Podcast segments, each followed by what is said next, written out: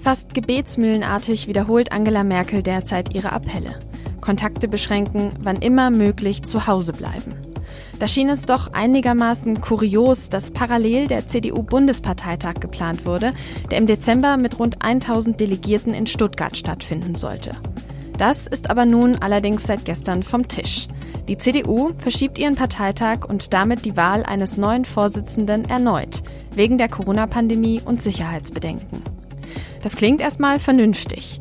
Und trotzdem wird diese Entscheidung nun heftig kritisiert von einem der führenden Köpfe in der Partei, einem der Kandidaten für den Vorsitz, von Friedrich Merz. Der hat sich gestern in mehreren Fernsehinterviews dazu sehr deutlich geäußert. Er wirft dem, wie er es nennt, Partei-Establishment vor, sich gegen ihn verschworen zu haben.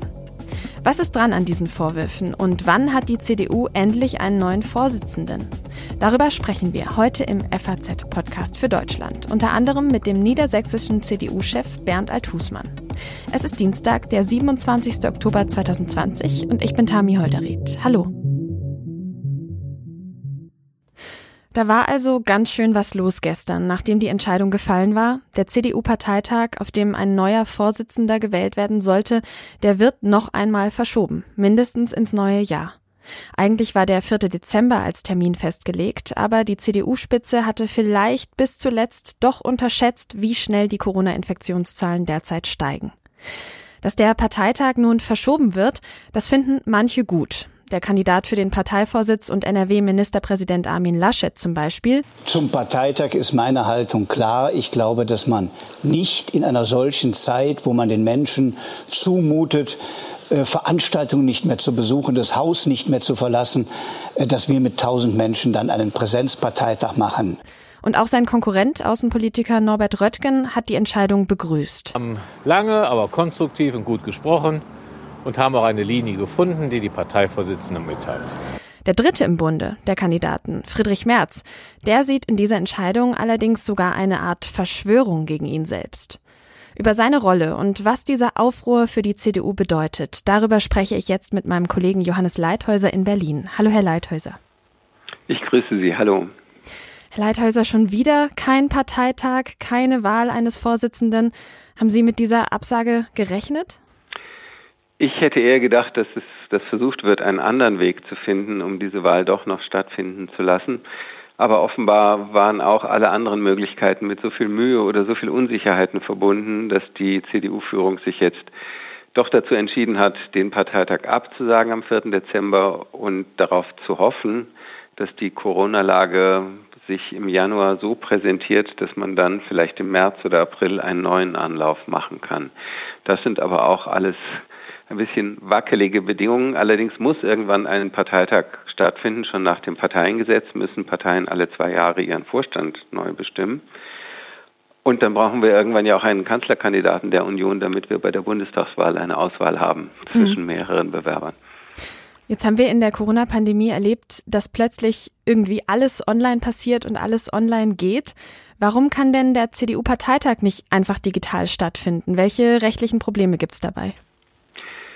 Ähm, es ist möglich, eine Parteiversammlung digital abzuhalten. Und es ist nach der jüngsten Änderung ähm, des Wahlrechts, die jetzt gerade beschlossen worden ist, auch möglich, ähm, digital über Sachentscheidungen abzustimmen, also irgendwelche Anträge zu bestimmten Politikfeldern von den Delegierten digital beschließen zu lassen. Das kann dann über ein ähm, gemeinsames Device gehen oder über ähm, Handys, da gibt es bestimmte Anforderungen. Was aber ausdrücklich immer noch nicht geht, ist eine Personenwahl.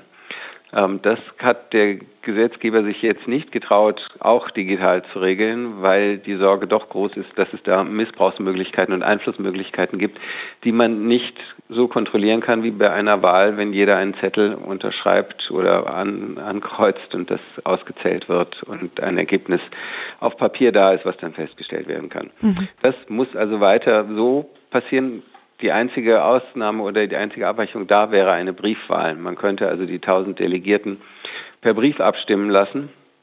Das wäre eine Möglichkeit, da aber nicht nur der Vorsitzende jetzt neu bestimmt werden muss bei der CDU, sondern der ganze Vorstand, das sind insgesamt rund 100 Personen, können Sie sich vorstellen, wie lange so eine Briefwahl mit mehreren Wahlgängen dauern würde. Das heißt also, die CDU geht erstmal ohne Entscheidung, ohne neue Führung ins Wahljahr 2021 und vor allem in die Landtagswahlen in Baden-Württemberg und Rheinland-Pfalz, die ja am 14. März 2021 stattfinden sollen. Was bedeutet das jetzt für die Partei? Ähm, die Partei hat eine schwierigere Lage als vorher. Ähm, sie kann keine Klarheit herstellen, wer sie künftig führen wird. Das ist bei Landtagswahlen nicht unbedingt ein herausragendes Manko. Ähm, und natürlich ist in dieser äh, Situation der Krise alles anders. Also wir ähm, reden jetzt vor allen Dingen darüber, wie wir von Tag zu Tag unser Leben managen. Und der Politiker oder die Politikerin bei der CDU, auf die sich da immer noch alle Augen richten, heißt Angela Merkel. Die wird ähm, im März sicherlich auch noch im Amt sein. Aber was die Zukunft ist in der CDU, diese Frage und wie die aussieht als Person, diese Frage ist nicht entschieden. Und je nachdem, ähm, wie die politische Stimmung im März sein wird, wird das in Rheinland-Pfalz und in Baden-Württemberg vielleicht eine Rolle spielen. Auf jeden Fall wird es der CDU nicht gut tun, dass sie diese Frage dann immer noch nicht entschieden hat. Sprechen wir über Friedrich Merz. Der hat sich gestern gleich mehrmals geäußert und diese Verschiebung kritisiert, ziemlich deutlich sogar kritisiert. Er hat unter anderem gesagt, ich merke das seit einigen Wochen. Es gibt äh, Teile des Partei-Establishments. Es sind Teile, es, ist nicht das, es sind nicht alle, aber beachtliche Teile, die verhindern wollen, dass ich Parteivorsitzender werde. Und damit wird jetzt auch dieser Parteitag äh, verbunden. Eine Verschwörung gegen Friedrich Merz also? Ähm, so stellt er es jetzt dar und stellt dabei immer gleichzeitig in Abrede, dass es äh, ihm um ihn selber ginge. Das ist so ein bisschen ähm, unplausibel. Ich glaube tatsächlich, dass hinter der Kandidatur von Friedrich Merz, die jetzt schon sein zweiter Versuch ist, Parteivorsitzender zu werden. Er hat ja im November ähm, 1920, äh, Entschuldigung, 2018 auch gegen ähm, Annegret Kramp-Karrenbauer kandidiert und hat da nur knapp verloren. Ich glaube, sein Motiv ist immer noch eine tiefsitzende Kränkung, die er von Angela Merkel erfahren hat ähm, im Jahr 2002. Damals war er junger und erfolgreicher Fraktionsvorsitzender. Die CDU hatte die Wahl verloren gegen Gerhard Schröder und Frau Merkel war die Parteivorsitzende. Der Spitzenkandidat übrigens war Herr Stoiber aus Bayern. Mhm. Und die, der, das einzige Amt, das Frau Merkel nach dieser verlorenen Wahl noch übrig blieb, wenn sie den Parteivorsitz retten wollte, war eben Fraktionsvorsitzende im Bundestag zu werden. Dafür hat sie dann auch kandidiert und Merz musste seinen Platz räumen und das hat er irgendwie nie so richtig verwunden. Und ich glaube, das treibt ihn bis heute an. Und deswegen empfindet er sich auch in dieser Opferrolle jetzt ähm, und glaubt, dass das geschehen ist, um ihm das Leben schwerer zu machen als den anderen beiden Bewerbern. Er hat auch gesagt, das sei eine Entscheidung gegen die Partei Basis. Hat er damit recht? Insofern, als er tatsächlich sehr viel Zustimmung hat bei der Parteibasis. Also ähm, wenn Sie sich das ansehen, auf der Website von Friedrich Merz ist fast jeden Tag ein Termin bei irgendwelchen CDU-Gremien oder CDU-Gliederungen ähm, eingetragen, wo er eine Rede hält und erscheint und bestimmt sehr viel Applaus bekommt. Auch bei den Umfragen, die veranstaltet werden, liegt er ganz gut im Rennen äh, bei der Frage, wer soll denn Parteivorsitzender werden? Also er oder die beiden anderen, Armin Laschet, Ministerpräsident NRW, oder Norbert Röttgen, der hier im Bundestag Chef des Außenpolitischen Ausschusses ist. Ähm, der Punkt ist nur, über den Vorsitz entscheiden nicht die Parteibasis oder Umfragen, sondern tausend Delegierte auf einem Parteitag, wie auch immer der stattfinden wird, da lässt sich ein Stimmungsbild schon relativ schwerer ähm, ermessen und ich glaube, da gibt es doch eher eine Mehrheit Stand heute für Armin Laschet wahrscheinlich. Trotzdem ist es so, eben dort, wo Friedrich Merz tingelt und wo er auftritt, ähm, da bekommt er bestimmt viel Applaus und Rückenwind. Und insofern, wenn er der Meinung ist, dass diese Entscheidung jetzt getroffen worden ist, um ihm zu schaden, dann hat das in seiner Logik tatsächlich auch die Folge, dass es der Basis schadet. Mhm. Was ist denn ganz generell von diesen, ich sag mal, Theorien von Friedrich Merz zu halten? Ähm, wie gesagt, ich glaube, dass, dass er sich das aus seiner Kränkung so zusammenkonstruiert. Ähm, es ist tatsächlich, denke ich, nicht verantwortbar gewesen in der Zeit, in der wir wirklich exponentiell steigende Infektionszahlen sehen in Deutschland, ähm, weiter auf eine Versammlung von 1000 Leuten in Stuttgart einen Tag lang zuzusteuern, die in sechs Wochen stattfindet. Also wenn die heute nicht abgesagt worden wäre, dann hätte sie wahrscheinlich das Gesundheitsamt der Stadt Stuttgart verboten in 14 Tagen mhm. oder in drei Wochen. Dazu wollte es die CDU auch nicht kommen lassen. Und die Frage ist jetzt tatsächlich, wie geht man damit um? Der Chef der CSU-Landesgruppe, Alexander Dobrindt, hat heute so schön gesagt, naja, wenn jemand sich um höchste Ämter bewirbt, dann zeigt er seine Qualifikation auch dadurch, dass er mit unerwarteten Dingen gut umgehen kann. Das, ähm, dieser Messlatte hat Friedrich Merz nicht genügt in diesem Fall. Friedrich Merz denkt, so klingt es zumindest, ihm solle durch die Verschiebung geschadet werden. Aber sprechen wir mal drüber, wer denn von dieser Verschiebung des Parteitages und der Wahl des Vorsitzenden profitieren könnte. Gibt es da Kandidaten oder Namen, die schon in der Luft hängen? Also äh, man kann jetzt ganz platt sagen, zuerst mal ähm, profitieren die beiden anderen Bewerber, wenn sich einer quasi selbst ins Knie schießt.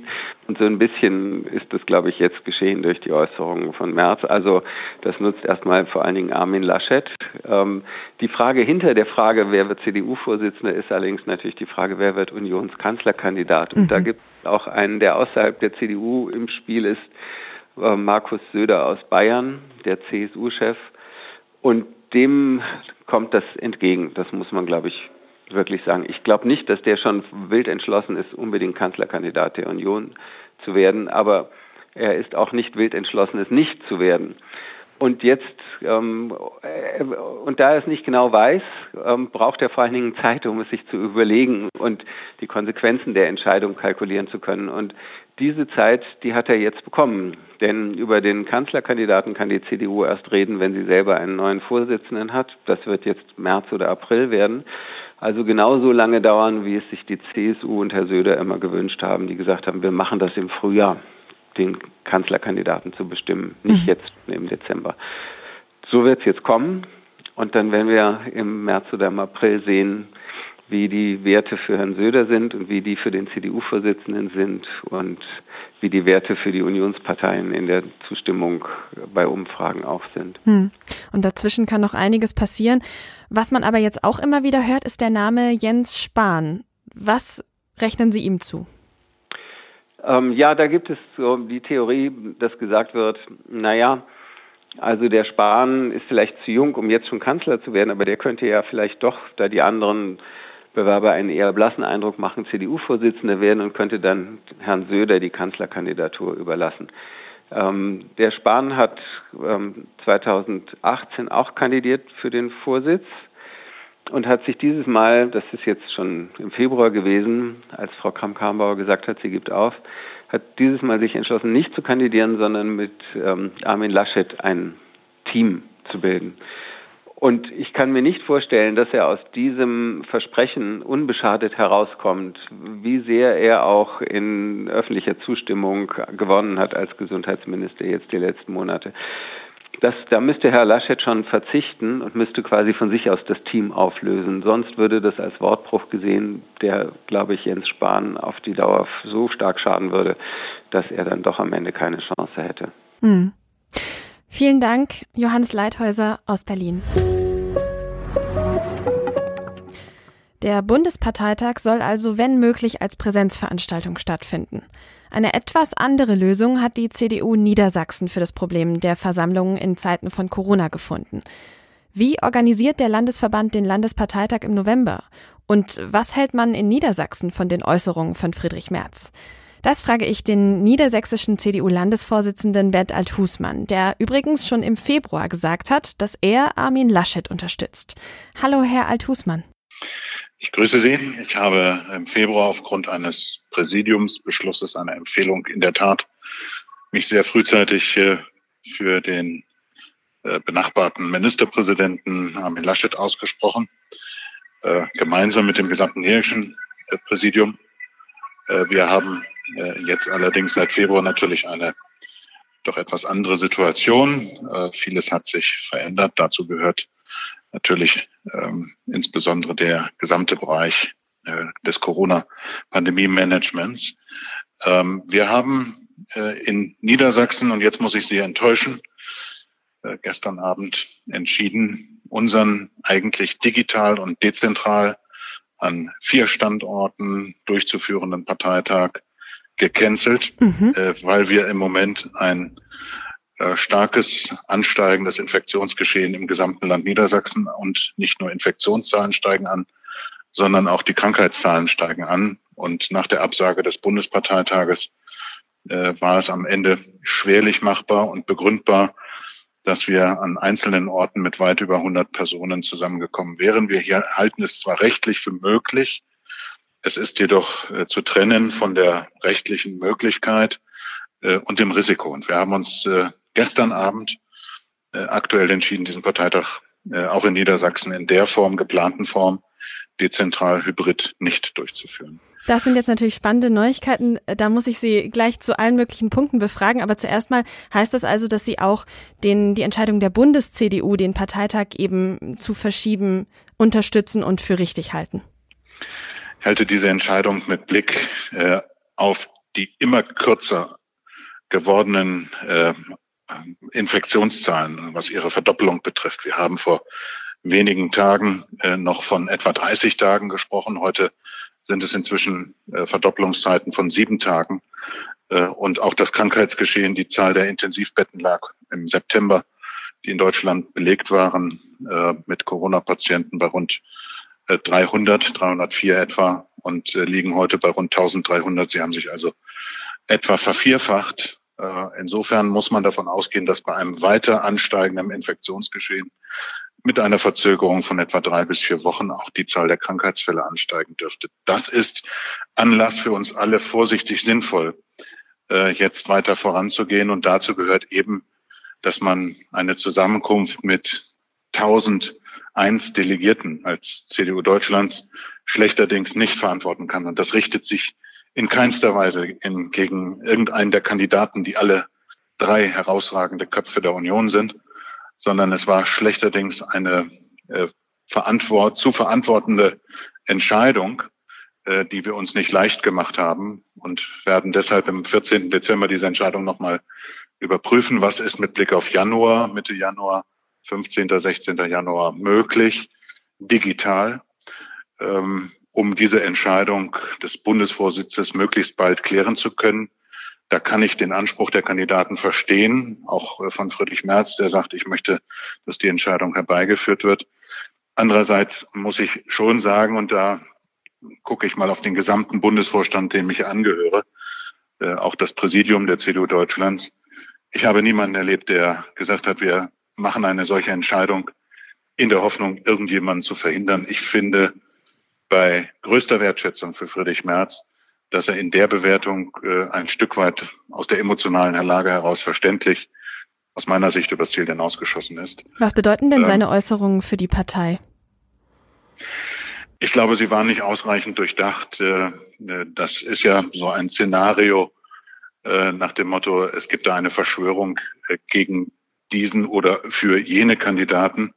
Und es gäbe vor allen Dingen einen Unterschied zwischen der sogenannten Parteibasis und der Parteiführung, die dann als Establishment bezeichnet wurde. Ich würde uns allen sehr empfehlen, dass wir jetzt einen wirklich ruhigen und coolen Kopf bewahren, kühlen Kopf bewahren äh, und deutlich machen, dass es um den Zusammenhalt der Partei geht, aber es geht insbesondere erstens um den Zusammenhalt äh, der Menschen in unserem Land, um die Gesellschaft, um den Gesundheitsschutz und die Situation ist ernst. Wir können nicht so tun, äh, als äh, könnten wir einfach zur Tagesordnung übergehen. Das unterstelle ich auch niemandem, dass er das wiederum anderen vorwirft oder vorhält. Aber die Reaktion des gestrigen Tages fand ich persönlich als Landesvorsitzender in Niedersachsen überzogen. Ich kenne Friedrich Merz gut. Ich schätze ihn, das weiß er, äh, als Charakterkopf und äh, wichtiger CDU-Politiker. Aber in dieser Situation hätte ich mir gewünscht, dass man vielleicht noch mal eine Nacht drüber nachdenkt, bevor man quasi einem kompletten Bundesvorstand vorwirft, äh, dass da eine Intrige äh, gegen jemanden äh, auf dem Weg sei. Ich habe keinerlei Hinweis darauf, dass es eine solche Intrige oder ein solches Vorhaben von anderer Seite gegeben hätte. Also da sind viele Mutmaßungen leider im Raum, die ich so auch deutlich zurückweisen muss. Jetzt klang ja vorher in Ihrer ersten Antwort aber auch durch, dass Sie vielleicht Ihre Meinung zu den Kandidaten geändert haben. Bleiben Sie denn weiterhin bei Ihrer Unterstützung für Armin Laschet als zukünftigen CDU-Vorsitzenden? Wir haben drei herausragend gute Kandidaten. Armin Laschet in Kombination mit Jens Spahn, unserem Bundesgesundheitsminister, äh, dem wir beste Genesungswünsche äh, jederzeit jetzt, äh, gerade in dieser Phase, äh, wünschen ähm, der, der über viel Regierungserfahrung verfügt, ähm, der auch eine ausreichende Lebenserfahrung hat, um die CDU in eine Zukunft zu führen. Wir haben äh, mit Norbert Röttgen einen versierten Politiker der Bundesebene, Außenpolitiker und, und Friedrich Merz einen versierten, mit hoher Expertise und Erfahrung und Sachverstand ausgestatteten Wirtschaftspolitiker, der das bürgerlich-konservative Profil der Union schafft. Diese Entscheidung muss jetzt äh, alsbald getroffen werden. Wir können sie Corona-Pandemie bedingt nicht so treffen, wie wir es uns gewünscht hätten. Ähm, welcher Kandidat am Ende die Nase vorn haben wird, da werden wir nochmal genau hinschauen. In den letzten Monaten äh, haben wir sicherlich alle, jeder seine Erfahrung gemacht. Die Menschen in unserem Land, glaube ich, erwarten zunächst einmal von verantwortlichen CDU-Politikern im Besonderen, dass sie sich um die Bekämpfung der naheliegenden Aufgaben kümmern, nämlich der Corona-Pandemie und sich weniger äh, nur damit auseinandersetzen, wer kann jetzt was werden. Deshalb gestatten Sie mir einfach den Hinweis, äh, dass ich meine persönliche Meinung dazu habe und die werde ich auch zu gegebener Zeit kundtun. Aber das Aber zum ist noch gegenwärtigen nicht heute. Zeitpunkt, zum gegenwärtigen Zeitpunkt, äh, vor allen Dingen auch in dieser etwas aufgeheizten Diskussion seit gestern. Und ich hoffe einfach, dass wir ein bisschen wieder runterkühlen, alle mal wieder runterkommen äh, und uns wieder auf das Wesentliche konzentrieren. Die CDU ist die wichtigste politische Kraft in Deutschland. Da können alle mittun und niemand sollte versuchen, diese Partei in irgendeiner Form äh, zu spalten oder in eine Richtung zu führen, in die wir nicht wollen. Wir sind eine große Volkspartei mit unterschiedlichen Persönlichkeiten und Meinungen. Dann blicken wir doch nochmal auf den Landesparteitag der CDU Niedersachsen. Welchen Plan gibt es denn jetzt dafür und vor allem für die Wahl des Landesvorsitzenden? Die äh, Wahl des Landesvorsitzenden soll im Frühsommer, äh, im Frühling bis Sommer des nächsten Jahres dann ganz normal stattfinden. Wir haben auch keine strittige Diskussion bisher in der Niedersachsen CDU äh, überhaupt über Vorstandspositionen. Also äh, derzeit wäre es jetzt so gewesen, dass ich als Landesvorsitzender voraussichtlich äh, wieder angetreten wäre und äh, hoffentlich auch gewählt worden wäre. Äh, aber äh, auch die restlichen Mitglieder, ähm, die anderen Mitglieder, die Stellvertreter, das Präsidium, bis auf eine Beisitzerposition haben wir keinerlei Streit innerhalb der Niedersachsen Union, sondern eine große, große Geschlossenheit. Äh, und von daher haben wir uns entschieden, im Januar äh, einen digitalen Parteitag zu machen, äh, zu unserem Leitantrag im Besonderen und zu den rund 200 Anträgen, die wir vorliegen haben, Änderungsanträgen, die insbesondere Niedersachsen entwerfen sollen für die kommenden zehn Jahre. Die Vision Niedersachsens, wo, wo soll Niedersachsen als Automobilland, als maritimer Standort als Luftfahrtstandort, als Standort der chemischen Industrie, des, der Life Science, Agrarstandort, Windenergiestandort. Wo wollen wir in zehn Jahren sein?